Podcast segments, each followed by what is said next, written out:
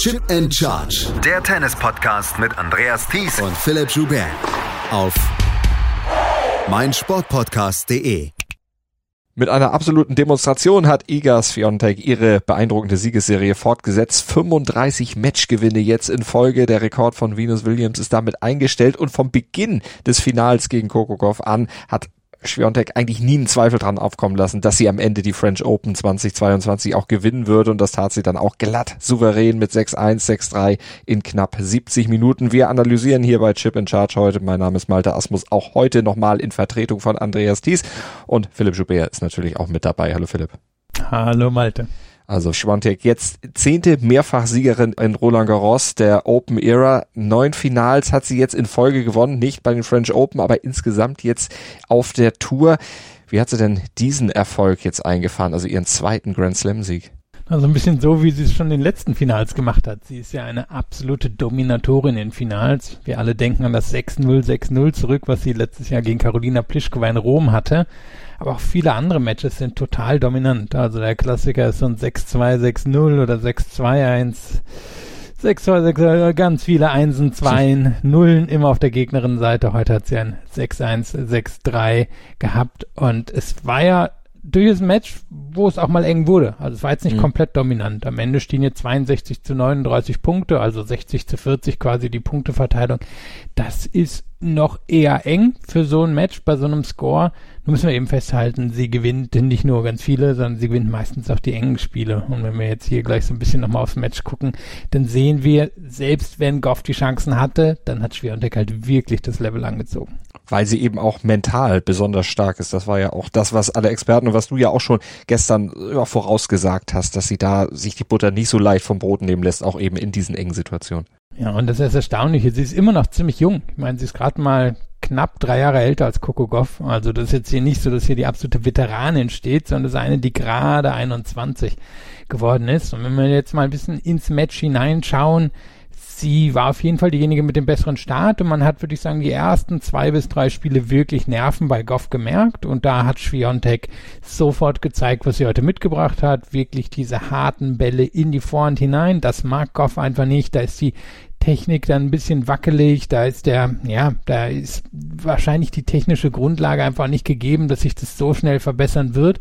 Normalerweise gerade auf einem Belag wie Sand ist Goff in der Lage, ja, das, das so ein bisschen zu verstecken. Aber Schwiontek hat halt eine, eine enorme Power in der Vorhand drin und als sich Goff dann gefunden hatte, also wirklich so nach den ersten drei bis vier Spielen, da hat Schwiontek dann eben noch ihr ganzes anderes Arsenal gezeigt, inklusive eben ihrer mentalen Stärke und wenn wir so ein bisschen hingucken, es gab enge Situationen in dem Match, wo sie einfach sehr gut serviert hat. Und dann natürlich der herausragende Return, von dem wir wissen, das mit Abstand der beste auf der Welt. Da war im zweiten Satz ein Aufschlag dabei von Kokogov, der war knapp 190 kmh auf den Körper drauf von Schiontek. Die ist einen Schritt zur Seite gegangen und hat den hinten an der Grundlinie untergebracht. Mein, da kann wirklich niemand was machen. Und dann eben ihre Rückhand, die am Anfang ein klein bisschen wackelig war bei Iga Swiatek, die ist im Laufe des Matches auch noch besser geworden. Und von daher, Kokogov stand eben nicht nur auf nervösem Posten in den ersten paar Spielen, sondern auch spielerisch schon im ersten Satz auf komplett, Entschuldigung, komplett verlorenem Posten. Denn sie kann natürlich über die Rückhand ihre, ihre Grundlinienduelle aufbauen und da ist Kokogov wirklich sehr gut drin. Wir haben alleine in den ersten vier, fünf Spielen ein paar Mal sehr schöne Passierbälle von ihr gesehen, die Linie entlang, als Schwiontek da noch reingegangen ist. Aber das Ding ist, als Schwiontek da noch reingegangen ist, natürlich hat Schwiontek das dann auch sofort gemerkt, dass die Rückhand von Gofford gut drauf ist und hat dann halt schnell ziemlich komplett auf die Vorhand gewechselt. Und das ist halt das Ding. Schwiontek kann alles auf mindestens sehr gutem Niveau. Und wenn sie merkt, dass bei einer Gegnerin heute vielleicht eine Schwäche ist, dann geht sie darauf. Und wenn sie merkt, dass die Gegnerin dort heute erwartet stark ist, dann vermeidet sie den stark. Einfach, weil sie es kann. Und dann gucken wir an den Anfang des zweiten Satzes, wo sich ja Goff direkt das Break holt, auch weil dann Schwiontek zwei unkonzentrierte Fehler auf der Vorhand macht. Also waren zwei Vorhände, die wirklich ein gutes Stück im Ausgelandet sind. Und Goff kommt richtig gut ins Match rein, hält dann auch den Aufschlag zu 15, hat das Publikum hinter sich, zeigt ihre ganze Athletik, zeigt auch, wenn der erste Aufschlag landet, dann ist er durchaus einer, der Schwiontek unter Druck setzen kann, auch wenn die eben noch relativ viele von denen zurückbekommt. Nur dann ist eine kleine Unkonzentriertheit bei Goff drin und schon schon ist der Vorsprung wieder weg und Schwiontek zieht ihr am Ende komplett davon. Also, das war bitter für Goff, weil sie, auch wenn es jetzt vielleicht gar nicht so wirkt, gar keine schlechte Leistung gebracht hat. Nur das Ding, da war nicht viel mehr heute für sie drin. Da hätte sie perfekt spielen müssen. Und dann wäre das am Ende vielleicht ein 6-4, 6-4 geworden. Nur da war nicht viel anderes drin, weil Schwiontek eben so eine komplette Spielerin ist. Mhm. Kokokov hat am Ende geweint, ihren Tränen freien Lauf gelassen auf der Bank. Du hast gesagt, sie hat sich nichts vorzuwerfen. Das ist aber was, woraus sie lernen kann, wo sie dann vielleicht auch dran wachsen wird. Oh, bin ich mir sicher. Und das ist ja, was sie so auszeichnet, wie sie gewachsen ist. Wenn wir jetzt mal schauen, damals als 15-Jährige, war ja noch knapp vor Pandemiezeiten, hat sie ja den Durchbruch geschafft und da war sie wirklich so ein bisschen das Wunderkind des Tennis. Und was wir dann häufig gesehen haben, sind zwei Sachen. Die unwahrscheinlichere Variante, dass sich so jemand wirklich ganz schnell oben etabliert. Aber sind wir ehrlich, das ist im Tennis schon sehr lange her, dass das jemand so geschafft hat. Mein Alcaraz in diesem Jahr hat das mal gezeigt, wobei er halt auch schon ein paar Jahre älter ist als Goff, müssen wir sagen. Oder aber, dass solche Spieler und Spielerinnen tendieren, dann doch irgendwann der Versenkung zu verschwinden. Und bei ihr ist genau das Mittelding passiert. Sie hat gute Erfolge gehabt, aber sie hat sich fast so einen kleinen Veteraninnenstatus schon auf der Tour geholt. Seit drei Jahren bringt sie super solide Resultate, keine riesigen Ausreißer drin gehabt, aber auch nicht viele Enttäuschungen. Sie hat sich erst in die Top 50, dann in die Top 25 hochgearbeitet. Jetzt wird sie sehr nah an die Top 10 rangehen. Da wird sie vermutlich auch ziemlich lange bleiben, einfach weil sie paar Sachen sehr gut macht. Dazu gehört ihre Beinarbeit, die wirklich herausragend ist. Sie ist eine, die wirklich in Matches drin bleibt, auch nichts eigentlich hergibt, nichts wegschenkt und dann hat sie eben eine überragende Rückhand, die sich vermutlich noch verbessern wird und wenn sie jetzt noch ein bisschen beim Aufschlag zulegen kann, schaut, dass sie das mit der Rückhand, naja, zumindest zu einem neutralen Schlag macht, dann geht sie wahrscheinlich ziemlich fix in die Top 5 hinein und ja, der hat ja schon angekündigt hier nach der, naja, oder während der Siegerehrung, dass sie gerne noch ein paar Matches gegen Schwiontek haben würde. Bin mir relativ sicher, sie wird noch zwei, drei, vier Möglichkeiten bekommen. Vermutlich auch hier in Paris. Davon ist wirklich auszugehen. Du hast gerade gesagt, alterstechnisch sind die beiden recht dicht beieinander. Drei Jahre in der Siegerehrung oder im Interview bei der Siegerehrung, da hörte sich das von Schwiontek schon fast an, als wenn sie ja mindestens eine Generation weiter wäre. Da sagte sie nämlich zu Kokokov, als ich in deinem Alter war. Es ist noch nicht lange her, aber drei Jahre im Tennis auf diesem Level Level, das macht schon einiges aus. Das macht auf jeden Fall was aus. Und Schwerontek, muss man natürlich sagen, ist wirklich eine Ausnahmeerscheinung. Wir reden immer über Goff und wie beeindruckend das wirklich ist. Meint sie ist ja, sie hatte ja quasi gar keine, naja, gar keine Mitstreiterinnen so richtig in ihrem Alter gehabt, die da mit ihr hochgekommen sind. Nur Schwiontek, das können wir, glaube ich, mittlerweile festhalten, die ist eine Ausnahmeerscheinung Tennis. Also du hast den Siegeslauf am Anfang angesprochen, da hat sie jetzt gleichgezogen mit Venus Williams, das heißt keine Spielerin in diesem Jahrhundert hat so viel Siege am Stück geschafft wie die beiden. Geht sie jetzt auf den Rasen, müssen wir mal gucken, wo sie spielt, aber gewinnt sie da zwei, drei, vier Matches, dann zieht sie einen Namen vorbei wie Monika Monika Seles, an Martina Hingis, an Stefanie Graf, wie es so schön früher mal hieß, wird sie nicht rankommen. Dann müsste sie nochmal 30 Matches in Folge gewinnen, aber sie geht jetzt schon eben an Allzeitgrößen ran und dominiert auch wie die. Sie hat natürlich im Moment nicht so viel direkte Konkurrenz, nur räumt sie die auch alle weg und mit jedem Finale, was sie dominant spielt, wo die Nerven eben nicht wackeln, da wird ja der Mythos ein bisschen größer und sie hat sich jetzt eigentlich schon die Weltranglistenspitze für die nächsten zehn Monate gesichert. Ich sehe nicht, wer da irgendwie rankommen will und kann das jetzt fast schon entspannt angehen. Sie ist auf dem Rasen nicht die herausragende Favoritin, aber nach dem Lauf natürlich die Favoritin erstmal auf den Titel in Wimbledon und bei den US Open gehört sie zu den Titelkandidatinnen, aber nirgendwo werden die Erwartungen so groß sein an Schwiontek wie hier auf dem Sand und das ist das Beeindruckende. Die Erwartungen waren riesig nach dem Siegeslauf, den sie schon auf dem Hardcourt hatte und dann verliert sie wirklich kein einziges Match auf dem Sand und von daher wirklich in Sphären unterwegs, wo sie sich kaum noch hinter anderen verstecken muss. Sie ist jetzt zum Beispiel diejenige, die als, also die quasi jüngste Spielerin seit Maria Sharapova, die zwei Grand Slams gewonnen hat. Also 2006 ist das Sharapova gelungen. Da sehen wir wirklich, wo sie im Moment mhm. unterwegs ist. Und in diesen neun Finals, die sie da in Folge gewonnen hat, im Schnitt gerade mal 3,5 Spiele pro Partie abgegeben, oder pro Partie abgegeben, pro Finale. Ja, und das ist ja eben diese, diese enorme Dominanz, die haben wir zum ersten Mal so richtig bemerkt, als sie hier das French Open Finale vor anderthalb Jahren gewonnen hat. Und sie hat halt wirklich die Fähigkeit, sich sehr zu konzentrieren an so einem Start von einem Match und das ist ja schwierig. Ich meine, wir gucken uns das an, da ist immer Unruhe drin.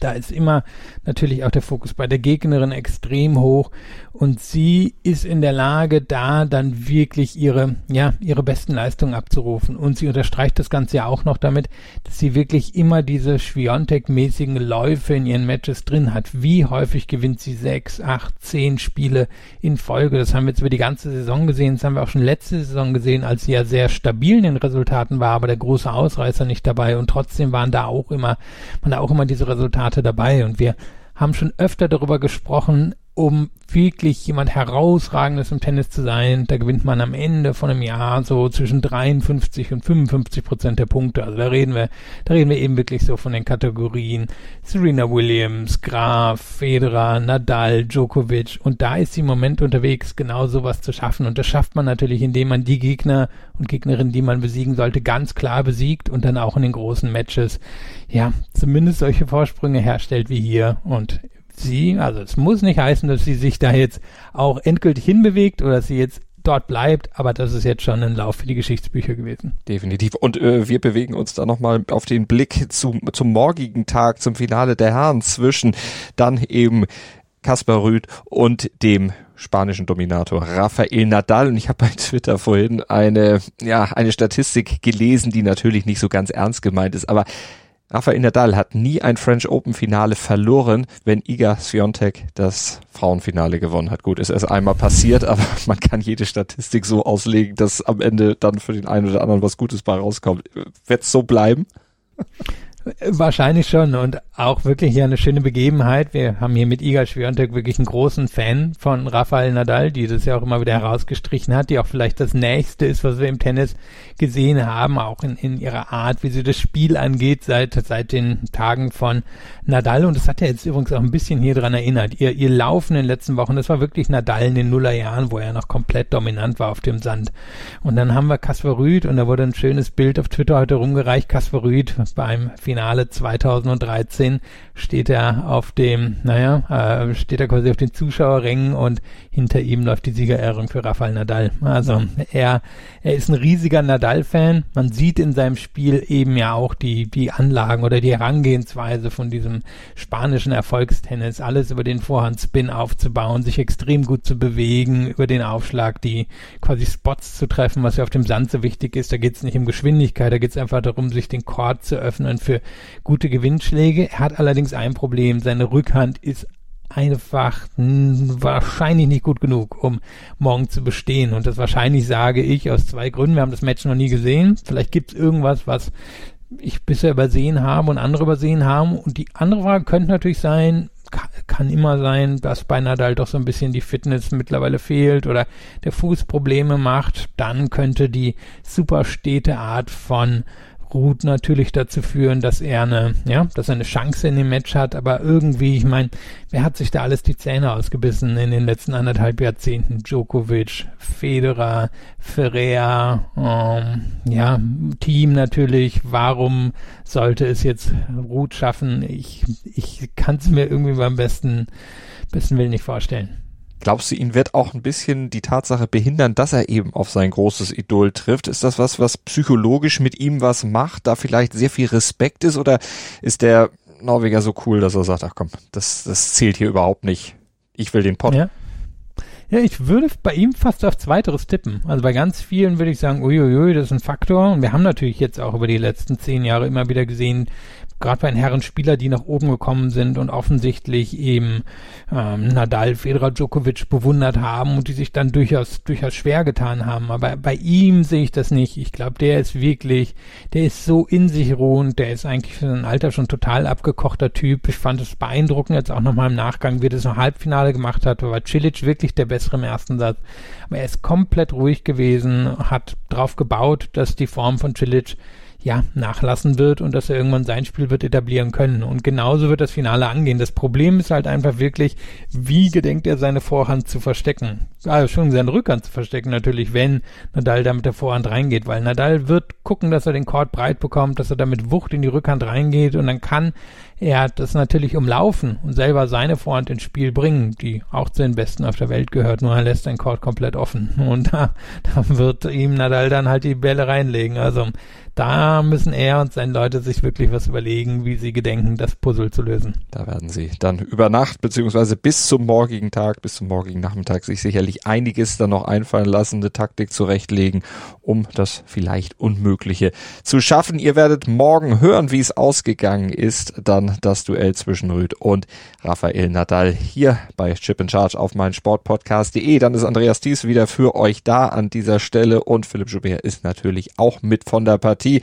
Erstmal schon mal vielen Dank für heute. Philipp, vielen Dank euch fürs Zuhören und noch der Hinweis, selbstverständlich abonnieren, liken, besternen, rezensieren, dort wo es möglich ist. Da freuen sich alle Beteiligten an Chip in Charge drüber.